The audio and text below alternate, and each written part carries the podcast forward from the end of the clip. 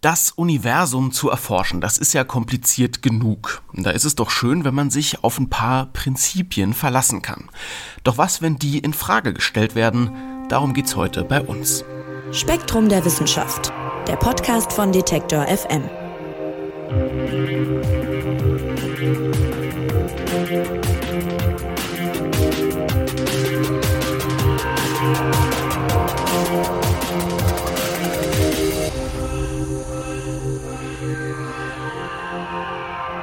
Unendlich groß, unendlich komplex. Das Weltall macht's den Menschen, die es erforschen wollen, ja nicht gerade leicht, weil die Ausmaße eben unmöglich zu überblicken sind, verlassen sich Forscherinnen und Forscher auf einige Grundannahmen, um sich in diesem Wust dann zurechtzufinden. Und eine von diesen Grundannahmen ist das kosmologische Prinzip. Doch das wird gerade von ein paar Wissenschaftlerinnen und Wissenschaftlern in Frage gestellt. Und darum geht's im neuen Spektrum-Magazin. Redakteur Mike Zeitz wird's uns erklären. Hallo Mike. Hallo Marc. Mike, das kosmologische Prinzip, was ist das denn? Was besagt es? Also das kosmologische Prinzip, das ist im Wesentlichen die Aussage, egal wo du dich im Universum befindest und egal in welche Richtung du schaust, im Großen und Ganzen sieht es überall gleich aus. Also das heißt, auf ausreichend großen Skalen siehst du überall das Gleiche. Klar gibt es hier und da mal ein paar Galaxien und an anderer Stelle nicht. Und wenn du genügend weit rauszoomst, dann ist alles äh, gut durchmischt, so, so quasi wie die Zutaten in einem Kuchenteig. Also das äh, kosmologische Prinzip sagt, alles sieht irgendwie gleich aus. Klingt erstmal total unwissenschaftlich. Ja, und wenn man es ein bisschen wissenschaftlicher haben will, dann, äh, dann kann man sagen, das kosmologische Prinzip, das besteht im Wesentlichen aus, aus zwei Teilen. Äh, und dann kriegt man auch schön wissenschaftliche Begriffe. Das eine ist nämlich Homogenität. Das heißt, äh, dein Standpunkt ist egal. Das heißt, das Universum sieht hier für dich genauso aus wie für irgendein Alien, das sich Milliarden Lichtjahre entfernt befindet. Also ihr steckt beide quasi im, im gleichen homogenen Universum, im gleichen Kuchenteig. So, und der zweite Fachbegriff, der heißt Isotropie. Das bedeutet, die Richtung ist egal. Also es ist egal, wohin du guckst. Es gibt kein bevorzugtes Oben und Unten, es gibt kein Rechts und Links. Also es ist völlig egal, wohin du im Universum guckst. Du siehst da auch immer das Gleiche. Und woher stammen diese Annahmen und was, was spricht dafür, dass das eben stimmt? Weil es wird sich ja darauf verlassen. Ja, absolut. Also das ist eine absolute Säule unserer modernen Kosmologie. Aber wenn du so ein bisschen in die Historie guckst, dann kannst du geschichtlich ja mit den Wurzeln bis zu den Anfängen der modernen Astronomie eigentlich zurückgehen, bis zu Kopernikus, wenn du willst. Also Kopernikus, der hat im 16. Jahrhundert gesagt, die Erde ist nicht im Mittelpunkt der Schöpfung, sondern die Erde kreist um die Sonne. Das war damals eine Revolution, aber wenn du das einmal so siehst, dann kannst du die ganze Himmelsmechanik viel besser beschreiben, wenn die Erde eben keinen speziellen Standpunkt mehr hat quasi. Und ja, das kann man dann ganz ähnlich auf unser Sonnensystem übertragen. Da gibt es ja auch keinen erkennbaren Grund, weswegen unser Sonnensystem irgendwie besser oder schlechter sein sollte als die zig Milliarden andere Sterne, die es gibt oder warum unsere Galaxie, unsere Milchstraße irgendwie ausgezeichnet sein sollte. Also insofern ist es eine ganz vernünftige Annahme. Wenn du so willst, ist es eine, eine aufklärerische Annahme, dass quasi alles im Universum gleichberechtigt ist. Und das deckt sich auch mit dem, was wir beobachten. Also wir sehen ja mit Teleskopen am Nachthimmel überall gleichmäßig verteilte Galaxien, überall gleichmäßig verteilte Materien, ziemlich homogenes Universum, egal wohin du guckst, überall sind Galaxien und auch in alle Richtungen. Also ob du jetzt von Hawaii oder Chile aus in den Südhimmel guckst oder von uns aus, von Europa aus oder von Nordamerika irgendwo in den Nordhimmel, das erscheint alles gleich. Also es ist auch isotrop. Und deswegen, nach allem, was wir so sehen, ist das kosmologische Prinzip schon eine ziemlich sinnvolle Arbeitshypothese. Also es macht schon Sinn. Aber Mike, da muss ich jetzt nochmal fragen. Also wenn ich jetzt zum Beispiel hier in Deutschland stehe und in den Nachthimmel gucke in eine bestimmte Richtung, dann sehe ich ja schon was anderes als jemand, der jetzt in Australien in den Nachthimmel guckt, oder nicht? Ja klar, du siehst andere Sternbilder, du siehst andere Sterne, du siehst natürlich auch andere Galaxien. Aber wenn du dann mal so über die Milchstraße, über die näheren Galaxien hinaus guckst, also du musst quasi immer so ein paar Millionen Lichtjahre überblicken und nicht nur so bis zu den nächsten Sternen, dann sieht das schon alles sehr ähnlich aus. Also wenn ich dir jetzt beispielsweise ein Hubble-Foto zeige, wo, wo so ein paar Dutzend oder ein paar hundert Galaxien drauf sind, dann könntest du nicht sagen, das habe ich am Nord, also in, in Richtung Norden aufgenommen oder in Richtung Süden. Also wenn du weit genug wegguckst, dann sieht schon alles ziemlich gleich aus. Klar, die Sterne in unserer Milchstraße sehen für uns anders aus, die Milchstraße selbst, aber wenn du weit guckst, dann ist es schon alles ziemlich ähnlich. Verstehe, also wenn man weit genug rauszoomt auch sozusagen. Genau, es geht da immer um Skalen von hunderten Millionen Lichtjahre. Also auf, auf solche Größenordnungen musst du gucken und das sind, sind viele, viele, viele Galaxien. Jetzt äh, schreibt ihr, dieses kosmologische Prinzip macht die Erforschung des Weltalls leichter. Für mich klingt es eigentlich erstmal so, als würde es das schwerer machen, weil es ja irgendwie alles egal macht. Also wenn alles irgendwie gleich ist auf der großen Skala, macht es ja das fast schwerer, sich das Ganze anzugucken, oder? Aber ihr sagt, das hilft. Wie hilft es denn? Ja, du hast schon recht, aber manchmal ist es einfacher, wenn man, wenn man zuerst alles zusammenrührt. Also ich habe ja Kopernikus erwähnt ähm, und äh, ich gehe jetzt vielleicht noch mal zurück zu Newton. Da sagt ja die Legende, dass dem mal ein Apfel auf den Kopf gefallen ist und der da so seine geniale Einsicht hat. Und die geniale Einsicht von Newton war, dass ähm, die Gesetze der Schwerkraft, die hier auf der Erde einen Apfel von einem Baum fallen lassen, das sind die gleichen Gesetze, mit denen sich irgendwo anders im Sonnensystem Himmelskörper gegenseitig anziehen. So, und das war auch so eine Art kosmologisches Prinzip, weil damit können wir jetzt hier auf der Erde quasi Messungen zu der Schwerkraft anstellen, zu den gleichen Kräften, die uns irgendwas über unerreichbare Dinge am Himmel verraten. Also das ist quasi so die Stärke, wenn du alles so zusammenrührst, alles so vereinfachst, dass du von dem, was du hier in der Milchstraße beobachtest, auf Vorgänge schließen kannst, die am anderen Ende des Universums ablaufen, einfach weil du sagen kannst, die Massenverteilung, die physikalischen Abläufe, die prinzipiellen Zusammenhänge, die sind in unserer Umgebung genauso wie irgendwo anders. So, das ist jetzt erstmal qualitativ beschrieben und ähm, man kann es auch mathematisch sagen, warum das alles eigentlich einfacher macht, weil äh, wenn du über die Materieansammlung, über diese Millionen von Lichtjahre wegmittelst, dann kannst du das Universum letztlich behandeln wie eine Flüssigkeit. Also es ist tatsächlich so, Einsteins Relativitätstheorie ist ja ziemlich kompliziert, viele, viele Parameter und die kann man alle vereinfachen, wenn man sich so ein bisschen die, die Massen quasi wegdenkt oder verschmiert und dann kommt man auf Gleichungen, die sind viel, viel einfacher. Die nennen sich dann Friedmann-Gleichungen und mit denen kann man mit ein paar Parametern und ein paar Gleichungen im Prinzip die gesamte Geschichte und die Zukunft des Universums berechnen. Also es scheint erstmal so, als wäre das unnötig, eine unnötige Erschwerung, wenn man da alles irgendwie durcheinander wischt, aber tatsächlich ist das äh, ein mathematisch enorm wichtiges Instrument, was uns eben diesen Blick aufs große Ganze viel einfacher macht. Also, wir hören, das kosmologische Prinzip ist eine wichtige Säule in der Erforschung des Universums. Und jetzt habe ich es eingangs schon gesagt, es gibt immer wieder Forscherinnen und Forscher, die aber an diesem Prinzip rütteln, es in Frage stellen. Und äh, bevor wir auf ein aktuelles Beispiel eingehen, kannst du vielleicht mal kurz verdeutlichen, was würde es denn bedeuten, wenn wir jetzt sagen, das kosmologische Prinzip äh, ist eigentlich falsch? Also, wenn sich das als falsch rausstellt, dann würde der Kosmos wirklich ganz anders funktionieren, als wir denken. Ich habe ja gerade die Friedmann-Gleichung erwähnt. Das ging dann nicht mehr so einfach mit denen. Und ähm, die dramatischste Konsequenz wäre wahrscheinlich, dass diese berüchtigte dunkle Energie, da hatten wir es ja auch schon gelegentlich mal in ein paar Podcast-Folgen von, diese dunkle Energie, die wäre dann vielleicht nur eine Illusion. Also die dunkle Energie, das ist ja diese Kraft, die im Weltall alles immer schneller auseinander bewegt. Und wir wissen bis heute nicht, was dahinter steckt. Wir können die dunkle Energie nur aus Messungen herleiten. Und wenn sich jetzt herausstellt, dass diese Messungen vielleicht gar nicht so zuverlässig sind, weil das kosmologische Prinzip nicht so zuverlässig ist, weil sich eben das, was wir hier von hier aus messen, nicht aufs ganze Weltall verallgemeinern lässt, dann müssen wir diese dunkle Energie vielleicht aufgeben und ja, dann müssten wir den Kosmos wahrscheinlich völlig anders erklären, als wir es heute glauben. Also es ist überhaupt nicht klar, was, was für ein Modell das dann ersetzen würde, unser heutiges Standardmodell vom Kosmos. Es ist nur klar, wenn sich das kosmologische Prinzip als falsch rausstellt, dann würde das die, zumindest die theoretische Astronomie, eine ganze Zeit lang in eine wirklich fundamentale Krise stürzen. Man müsste alles von Grund auf neu aufstellen.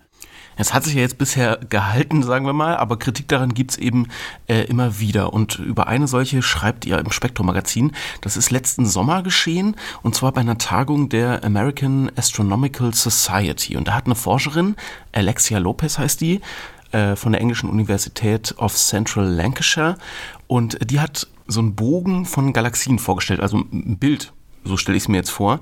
Und das widerspricht dem kosmologischen Prinzip, was sie da vorgestellt hat. Inwiefern denn?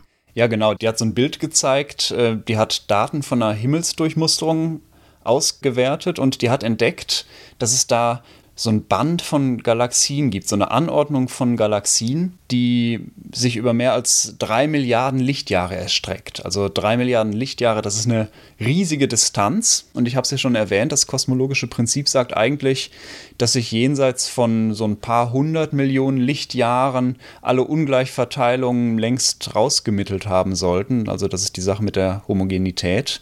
Und die Forscherin, die hat eben diese Auswertung vorgestellt und festgestellt, dass diese Galaxien alle irgendwie zusammengehören. Dass es also quasi einen Materieklumpen gibt, der viel größer ist, als, äh, ja, als es im kosmologischen Prinzip eigentlich erlaubt ist. Und ähm, klar, jetzt kann man sagen, gut, das ist halt einfach Zufall. Gibt ja auch immer mal wieder Leute, die im Lotto einen Jackpot gewinnen. Das ist ja an sich auch ziemlich unwahrscheinlich. Und äh, ja, um jetzt zu klären, ist das Zufall oder nicht, dass da jetzt so eine riesige scheinbare Anordnung ist, da muss man dann sehr, sehr viele Universen im Computer simulieren quasi und gucken, ob da am Ende, wenn man das durchmodelliert, sich entwickeln lässt, ob da am Ende auch so ein extrem unwahrscheinlicher Ausreißer vorkommt, wie eben die Frau Lopez da äh, gesehen hat. Und das hat man auch gemacht. Mehrere Teams haben das gemacht. Und es könnte theoretisch wirklich sein, dass dieser große Bogen reiner Zufall ist, quasi so ein Lottogewinn. Und ähm, da ist dann halt die Sache, es gibt diesen einen Lottogewinn, aber es gibt halt nicht nur den großen Bogen, sondern auch andere Unstimmigkeiten und die scheinen sich jetzt an verschiedenen Stellen schon irgendwie zu häufen. Ja, vielleicht muss man da nochmal kurz drüber sprechen. Was spricht denn noch dafür, dass mit diesem Prinzip was nicht stimmt? Ich habe ja schon gesagt, es war jetzt nicht der erste Fall, wo jemand Kritik daran übt. Genau, es gibt nicht nur diese eine Struktur, die eigentlich zu groß ist, sondern äh, es gibt immer mal wieder Strukturen, die, die das kosmologische Prinzip ja, quasi sprengen. Also der große Bogen, der ist dann nur der letzte, der größte Ausreißer. Aber solche seltsamen Klumpen, die tauchen immer mal wieder bei Himmelsdurchmusterungen auf.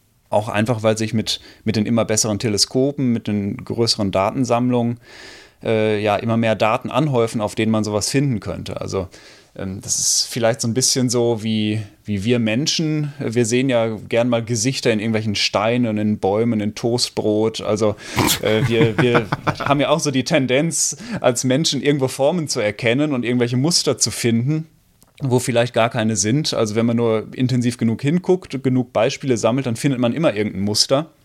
Und das kann man dann auch immer irgendwie mit dem Zufall weg erklären. Und das kann man in all diesen einzelnen Fällen machen, wo man so komische Klumpen findet. Aber das ist nur die eine Seite der Medaille. Also es sind nicht nur so Materieklumpen, die so Zweifel am kosmologischen Prinzip aufkommen lassen. Da gibt es auch noch andere Hinweise. Also zum einen haben wir die Hubble-Konstante, beziehungsweise eine Krise bei der Hubble-Konstante, die Hubble-Konstante, die ist ja äh, der Wert, mit äh, dem man die Ausdehnung des Universums beschreiben kann. Danke, dass du es nochmal kurz erklärt hast. Ich habe mich nicht getraut zu fragen. nee, also äh, die ist nach dem Edwin Hubble benannt und der hat die früher schon, schon entdeckt an näheren äh, Supernovae, also explodierenden Sternen. Und das, das kann man dann auch so quasi per kosmischer Entfernungsleiter kann man das auch in den ganzen Kosmos übertragen und sieht dann, dass sich alles irgendwie ja in, in gleicher Weise, also mit einer Konstante äh, ausdehnt. Aber äh, je nachdem, wo man die Werte für diese Hubble-Konstante nimmt, also in der näheren Umgebung, kriegt man einen anderen Wert als bei weiter entfernten Objekten. Und äh, das ist ein, ein, echt großes Problem in der Kosmologie seit einigen Jahren. Und diese, diese Diskrepanz, diese Krise, die lässt sich irgendwie nicht auflösen. Und es wirkt tatsächlich so, als wäre das Weltall nicht homogen. Also als würde es sich um uns herum anders ausdehnen als an anderen weiter entfernten Orten.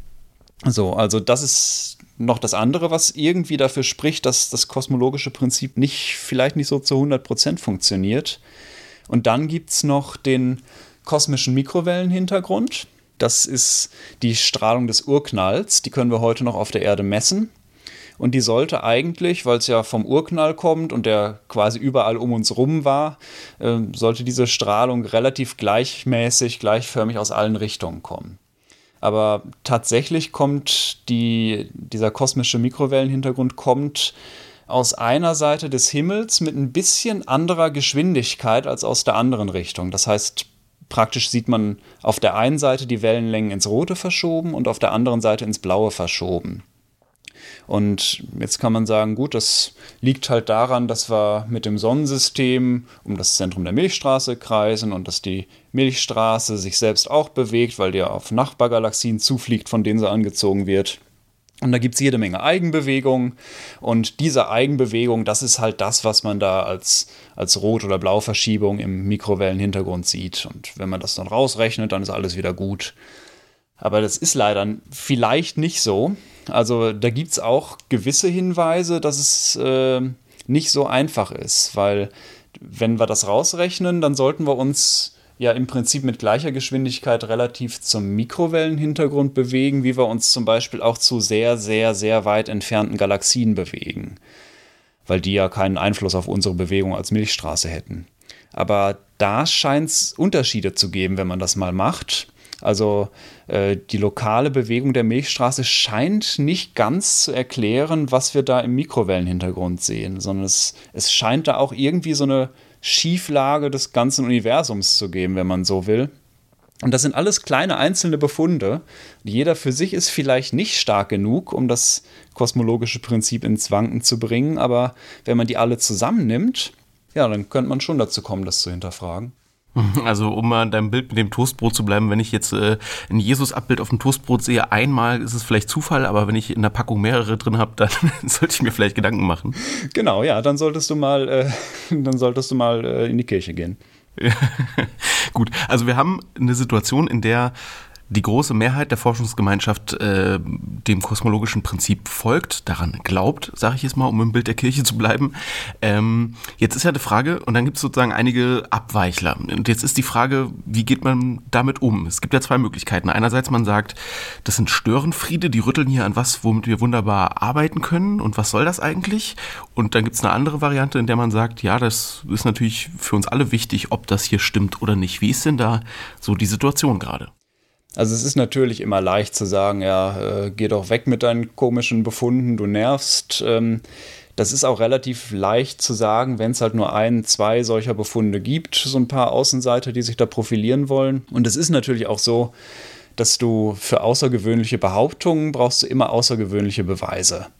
Und wenn du jetzt so eine fest verankerte Grundlage in der Astronomie hast, so wie das kosmologische Prinzip, dann reichen da ein oder zwei so abweichende Befunde nicht aus, um das alles umzuschmeißen. Und deswegen ist es ja auch schon irgendwo naheliegend, dass man so Einzelmessungen lange nicht ernst genommen hat. Aber es ist jetzt, also zumindest nach meinem Eindruck, inzwischen schon so, dass kritische Stimmen in letzter Zeit mehr Gewicht bekommen. Also das liegt einerseits daran, dass sich solche Befunde häufen. Ich habe es ja gesagt, es gibt immer mehr Messungen in dieser Richtung. Und ähm, andererseits liegt sicher auch daran, dass es in der Kosmologie eben seit vielen Jahren Probleme gibt. Und die Probleme, die werden nicht besser. Also es gibt die dunkle Energie, die gibt es seit 20 Jahren, die lässt sich seit 20 Jahren nicht erklären. Es gibt diese Diskrepanz in den Messungen der Hubble-Konstante und ja, inzwischen sind da viele, glaube ich, eher offen, so abweichenden Stimmen zuzuhören wenn die gut begründet sind natürlich. Aber ähm, das ist vielleicht so eine kleine Hoffnung, dass man diese Situation damit auflösen kann. Also letztlich ist zumindest meine Meinung, kann die Standardkosmologie nur profitieren äh, von so einer Debatte, weil entweder haben die Abweichler recht und dann gibt es vielleicht die Revolution, auf die alle seit mindestens 20 Jahren warten, oder die Abweichler haben Unrecht ja, und dann steht doch letztlich das Standardmodell der Kosmologie doch eigentlich nur auf, auf umso festeren Fundamenten. Also wenn man alle Gegenargumente entkräften kann, dann, äh, dann ist das kosmologische Prinzip doch eigentlich nur gestärkt. Also so oder so können die Versuche, das Prinzip zu widerlegen, letztlich die Astronomie nur voranbringen. Also entscheidende Fragen, die sich da stellen und dann abschließende Frage, wie kann man denen denn beikommen? Wie kann man Antworten finden? Wie, was, in welche Richtung kann man forschen, um das kosmologische Prinzip dann auch zu prüfen in den nächsten Jahren? Also es kommt jetzt vor allem erstmal darauf an, dass man noch bessere Daten von systematischen Beobachtungen kriegt. Also nicht immer nur sich einzelne kleine Flecke rausguckt, sondern mal wirklich das Universum, den ganzen Himmel systematisch abscannt. Also die Sache ist ja nach wie vor, das Universum ist unfassbar groß. Ich glaube, ich sage es in jeder unserer Folgen, wo es um den Kosmos geht. Das Universum ist so unglaublich groß. Also äh, man kann sich das kaum vorstellen. Und wir kennen erst einen winzig kleinen Teil davon. Mal so ein Bild, wenn du einen Stecknadelkopf nimmst. Also so einen ganz kleinen Millimeter kleinen Stecknadelkopf und den am gestreckten Arm irgendwo in den Himmel hältst, dann sind auf der Fläche dieses Stecknadelkopfes Tausende von Galaxien. Also es ist, es ist unglaublich, wie viele Galaxien es gibt. Und es bringt deswegen für die Statistik wenig, wenn du dir einzelne Galaxien mit Teleskopen wie jetzt Hubble oder dem JWST, wenn es denn mal läuft, wenn du die rauspickst, sondern du musst für so einen repräsentativen Blick, musst du wirklich systematisch die verschiedenen Regionen im Himmel abscannen. Und da gibt es dann spezialisierte Teleskope, die genau das machen sollen. Und da kommen in den nächsten Jahren sicher auch noch weitere dazu. Das heißt, auf die Weise wird es einfach so von der Grundstatistik her mehr Beobachtungen geben, die können dann klären, ob solche Materieanhäufungen wie der große Bogen wirklich der Lottogewinn sind ähm, und ob es noch mehr solcher unwahrscheinlichen Anomalien gibt. Also die Statistik wird ja da schon sehr viel liefern von den Beobachtungen her. So, das ist die Beobachtungsseite. Dann haben wir dann immer noch in der Astronomie die Seite der Theorie. Und da haben wir ja verschiedene theoretische Modelle, auch alternative theoretische Modelle. Und die lassen sich auch immer besser überprüfen. Also wir haben ja enorme Fortschritte bei den Computersimulationen. Du kannst heute ein aufwendiges Modelluniversum mit, mit verschiedensten Naturgesetzen, verschiedenen Startbedingungen berechnen lassen und dir angucken, wie das nach, nach 14 Milliarden virtuellen Jahren quasi aussieht und wie gut das zu unserem realen Universum passt. Und das geht heute viel leichter als noch vor 10, 20 Jahren. Du kannst also ganz viele verschiedene Theorien durchspielen mit einer Rechenpower, die es halt früher nicht gab. Und wenn man jetzt beides zusammenbringt, Beobachtung und Theorie, dann kann das schon enorme Fortschritte bringen. Also ich würde jetzt heute wetten, wenn wir jetzt in fünf bis zehn Jahren nochmal miteinander sprechen über das kosmologische Prinzip, dann kann ich dir genau sagen, ob es standgehalten hat oder halt nicht. Also wir wissen in fünf bis zehn Jahren, da lege ich mich fest, ob wir das kosmologische Prinzip durch ein besseres Modell ersetzen müssen oder nicht. Das ist ja schon mal eine Perspektive, die hat man nicht oft in der Kosmologie. Ja, ist ja fast ein kurzer Zeitraum eigentlich. Total, ja. Also ich bin jetzt vielleicht auch ein bisschen optimistisch, aber so viele Teleskope wie jetzt auch in Betrieb gehen, ähm, das Vera C. Rubin ähm, Teleskop beispielsweise, das ist auch so ein großes Teleskop, was mit einer unglaublichen Auflösung in ein paar Nächten den ganzen Himmel abscannen kann da wird so viel passieren in den nächsten, ja, ich sag mal fünf bis zehn Jahren, dass ich da ziemlich sicher bin, dass wir dann eine definitive Aussage über das kosmologische Prinzip treffen können. Ist dem kosmologischen Prinzip, das ja so grundlegend wichtig ist für unser Bild vom Weltall, noch zu trauen? Diese Frage stellen sich einige Forscherinnen und Forscher und Mike Zeitz hat uns die Debatte und die Hintergründe dazu erklärt. Vielen Dank, Mike. Sehr gern.